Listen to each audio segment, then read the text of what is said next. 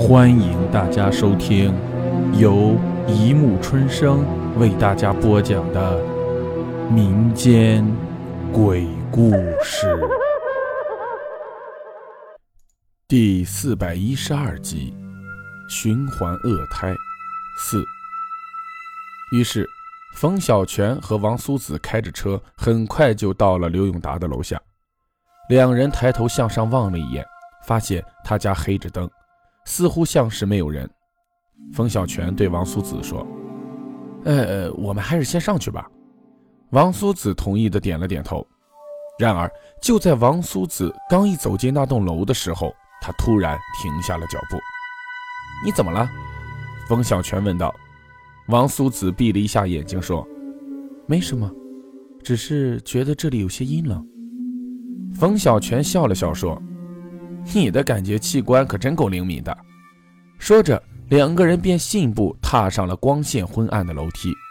此时的冯小泉根本没有注意到王苏子脸上的表情，随着每踏上一级楼梯，脸色就变得愈加的苍白和恐慌。当终于到了刘永达家的门前时，王苏子的脸上几乎没有了一丁点血色了。冯小泉很使劲地按了一下墙上的门铃，门铃的声音好像是一首莫扎特的大调弦乐小夜曲。冯小泉回头看了一眼王苏子，发现不对劲，便问：“你怎么了？是不是不舒服？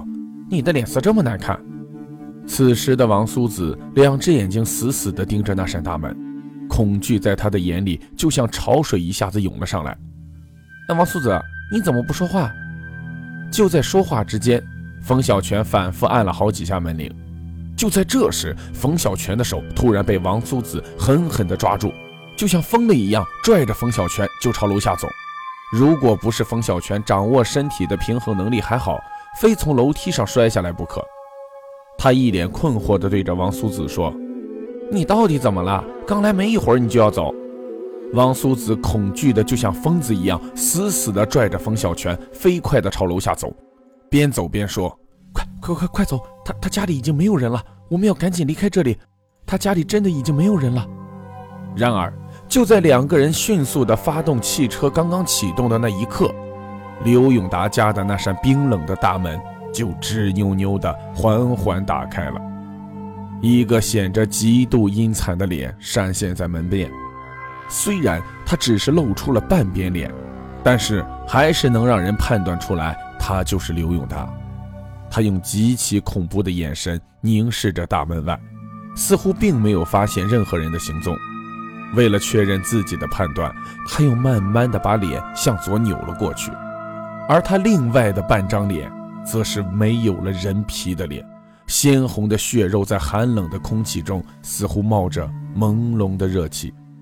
在那辆飞速行驶的汽车上，冯小泉一头雾水地望着已是满头大汗、泪眼婆娑的王苏子，一个劲儿地追问：“你到底怎么了？